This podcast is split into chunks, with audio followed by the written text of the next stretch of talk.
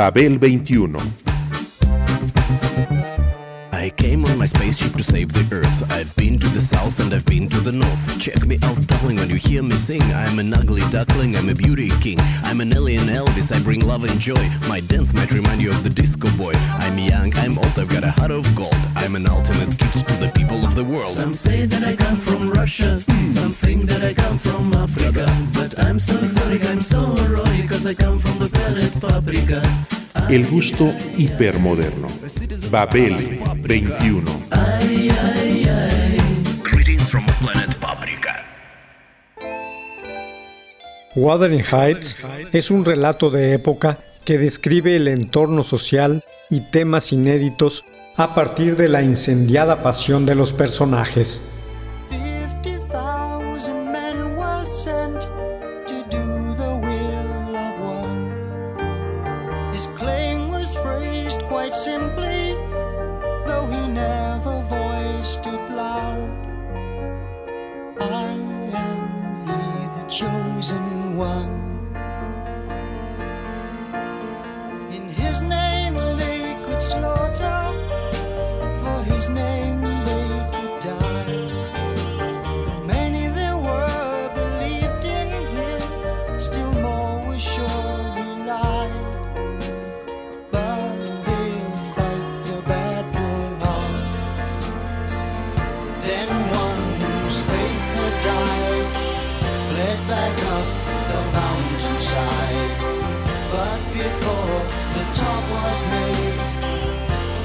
A misplaced footfall made him stray from the path prepared for him. Off of the mountain, onto a wilderness of ice. This unexpected vision made him stand and shake with fear.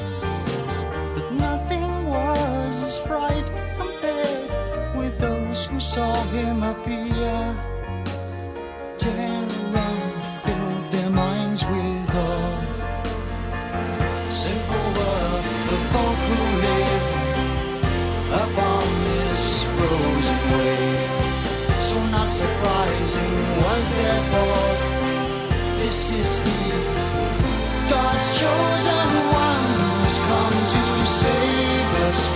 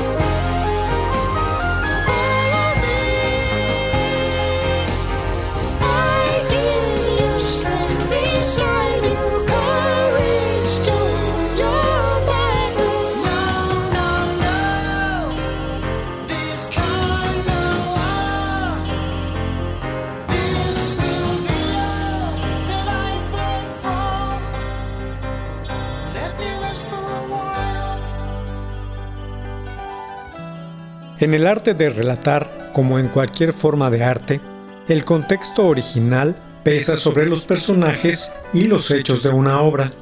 Cuando ésta resulta extraordinaria, refresca su visión desde las épocas diferentes en la que es revisitada y por ende expondrá su mensaje con un enfoque distinto. En el caso de Wuthering Heights, Cumbres Borrascosas en español, la actualidad de su significado es clara a todas luces. ¿Por qué? Porque estamos en un momento en el que lo políticamente correcto interfiere en la creación literaria y por eso es determinante proteger las obras transgresoras o políticamente incorrectas de la época que sean, porque finalmente en la realidad también suceden las historias de amores malsanos y trágicos, como en la novela mencionada, y éstas deben ser contadas.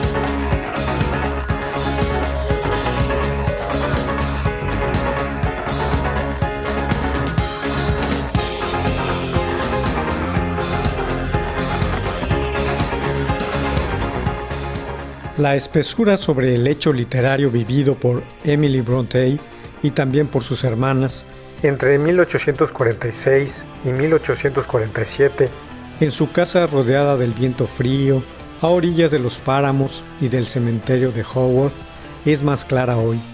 Ahí, en esa casa del condado inglés de West Yorkshire, habitó y en ese lapso escribió uno de los clásicos universales del romanticismo, Cumbres Borrascosas. Su autora fue hija de la época romántica, buena y receptiva lectora ante autores como Walter Scott y Lord Byron. El romanticismo que heredó esta autora iba en dirección contraria a las narraciones de evasión y sin perder de vista la rebeldía moral. Y por eso siempre perdurará su obra, con sus dolorosos delirios de clase y sus sobrecogedores fantasmas sentimentales, físicos y espirituales, amores fogosos y famélicos.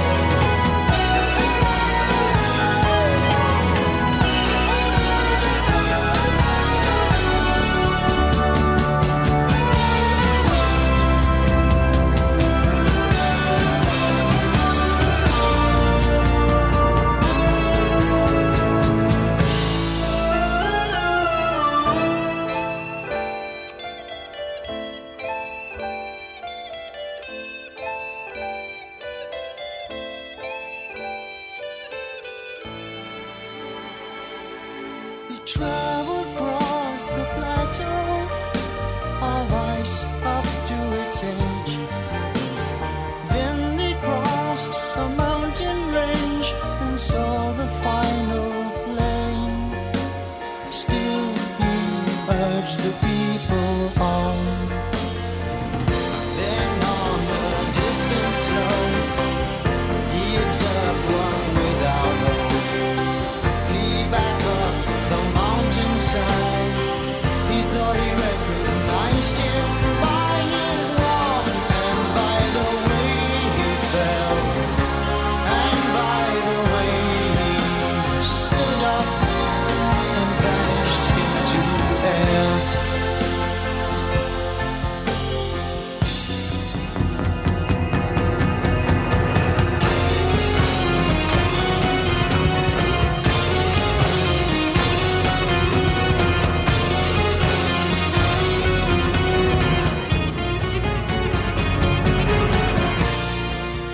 Y sí, le llegó la gloria, pero post-mortem, y rodeada por la bruma sobre su vida, como la infelicidad de sus amores y pasiones secretas, negadas en aquellas tierras borrascosas.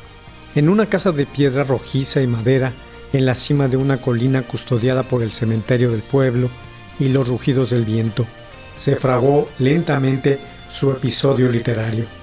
Su biografía dice que Emily Bronte nació el 30 de julio de 1818 en Thornton, condado de Yorkshire. A los tres años, su familia se trasladó a Howard.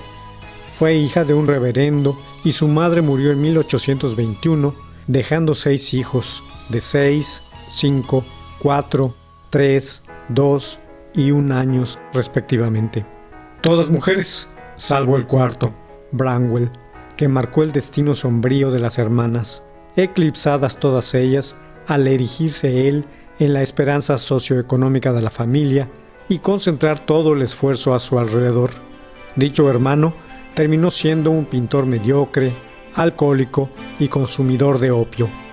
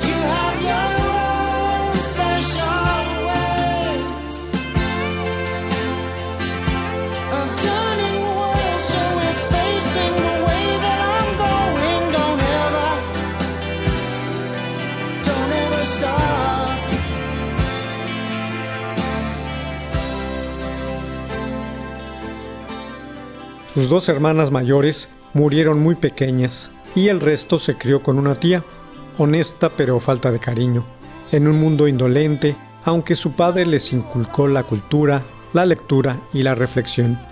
Un hecho muy avanzado para la época. Ellas trabajaban en los quehaceres del hogar y luego se ganaban la vida como profesoras o institutrices. Al final de su jornada llegaban a casa a leer y a escribir a escondidas. La literatura fue su refugio. Con un entorno social empeñado en arrinconarlas, las tres que sobrevivieron, Charlotte, Emily y Annie, vivían en un mundo paralelo.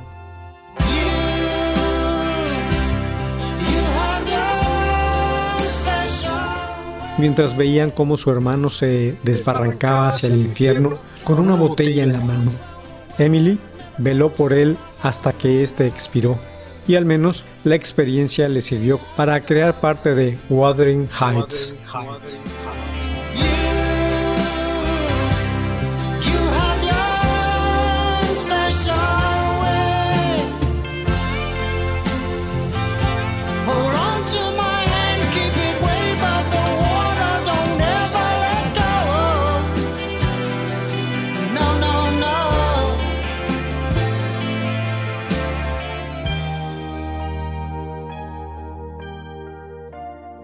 El origen de todo fue cuando Charlotte descubrió unos poemas de Emily y le propuso a ella y a Annie publicar un poemario conjunto. Emily se resistió, pero al final accedió con una condición, hacerlo bajo seudónimo. Así, en el verano de 1846, nacieron Correr, Ellis y Acton Bell. El libro fue bien recibido. Charlotte, con la euforia, lanzó una segunda propuesta, escribir una novela cada una. En diciembre de 1847 llegaron los resultados. En esa casa de piedra y madera, en la orilla del viento y el cementerio, las tres transfirieron sus secretos y frustraciones pasionales. Charlotte publicó Jane Eyre, Annie, Agnes Grey y Emily, Wuthering Heights. Al siguiente diciembre, Emily moriría de tuberculosis a los 30 años.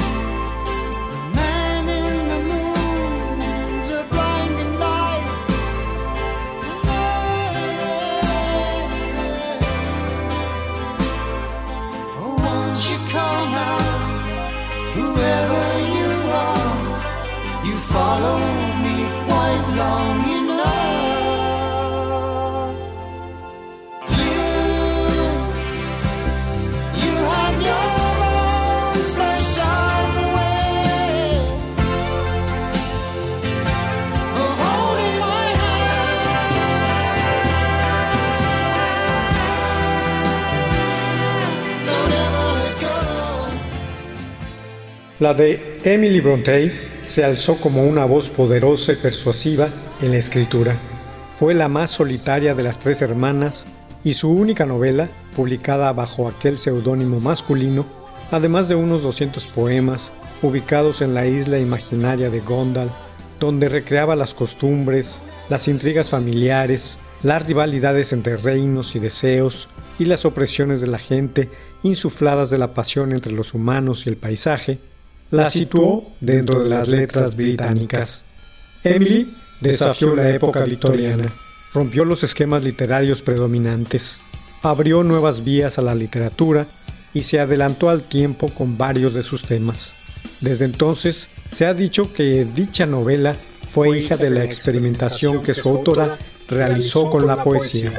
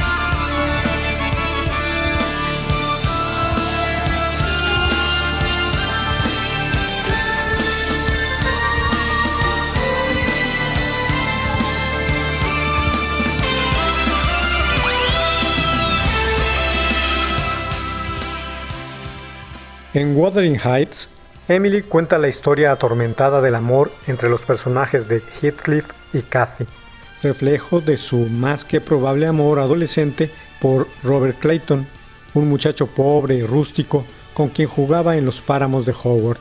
Después de que su padre la enviara a un internado, Robert murió el 14 de diciembre de 1836.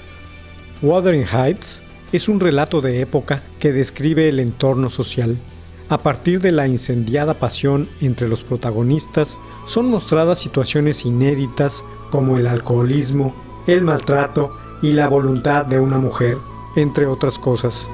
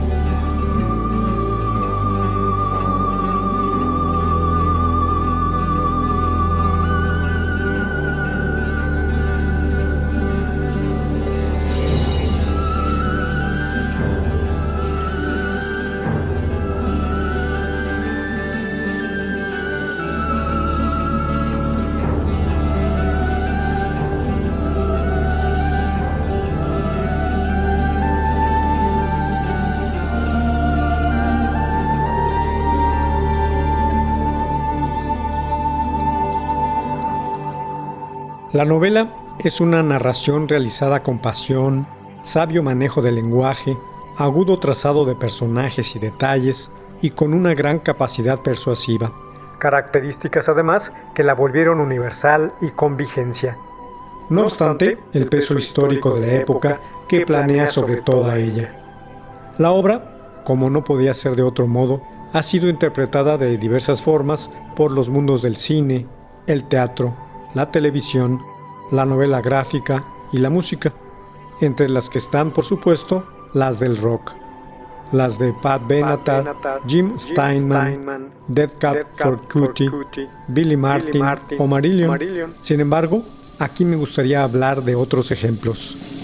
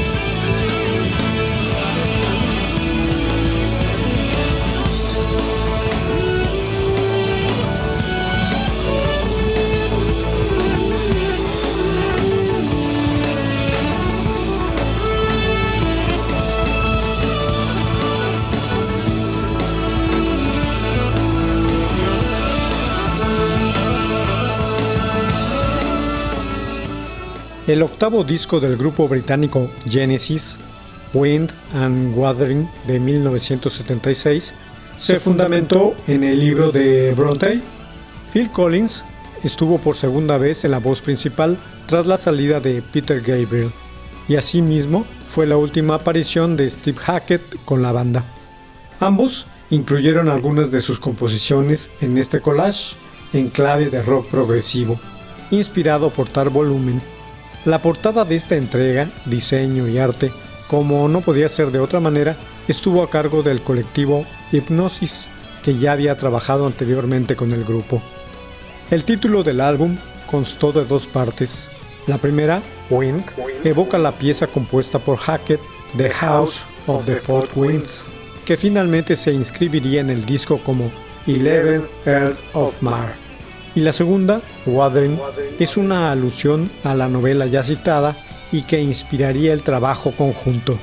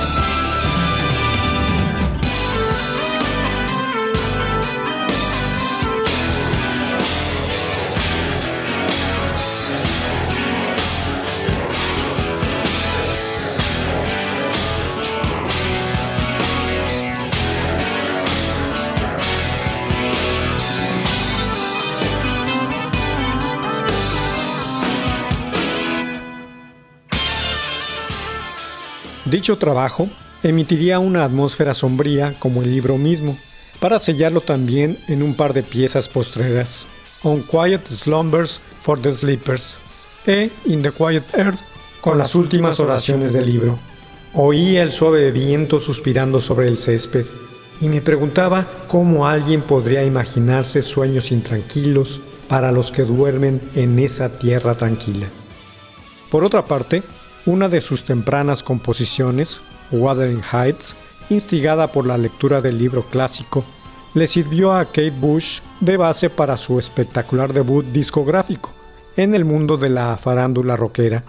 Tal lanzamiento resultó sorprendente dentro de una escena en la que casi nada sorprendía.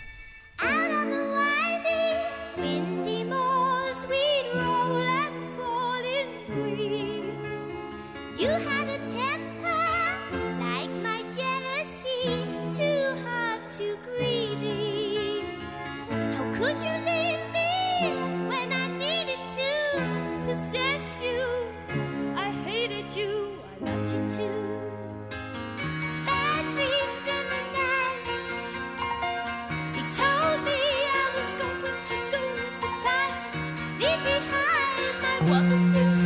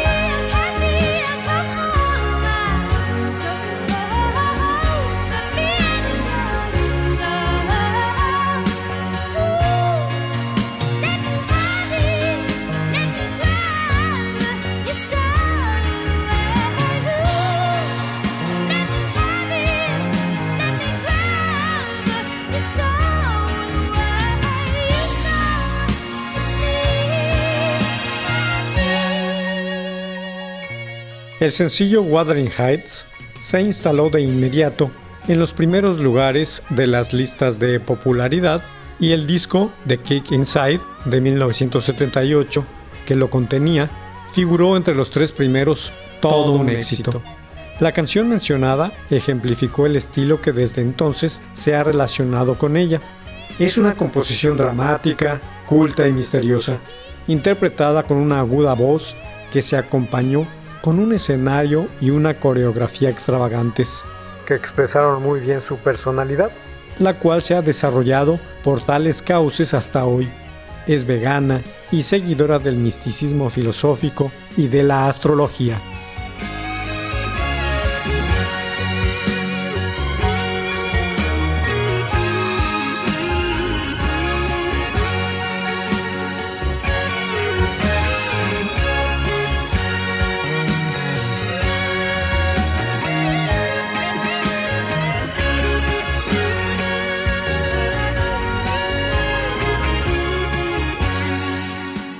Babel 21, un programa de Sergio Monsalvo.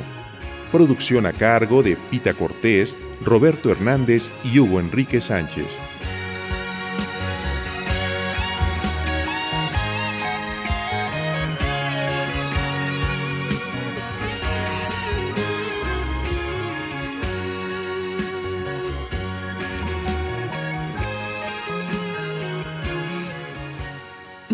1060 AM, Radio Educación.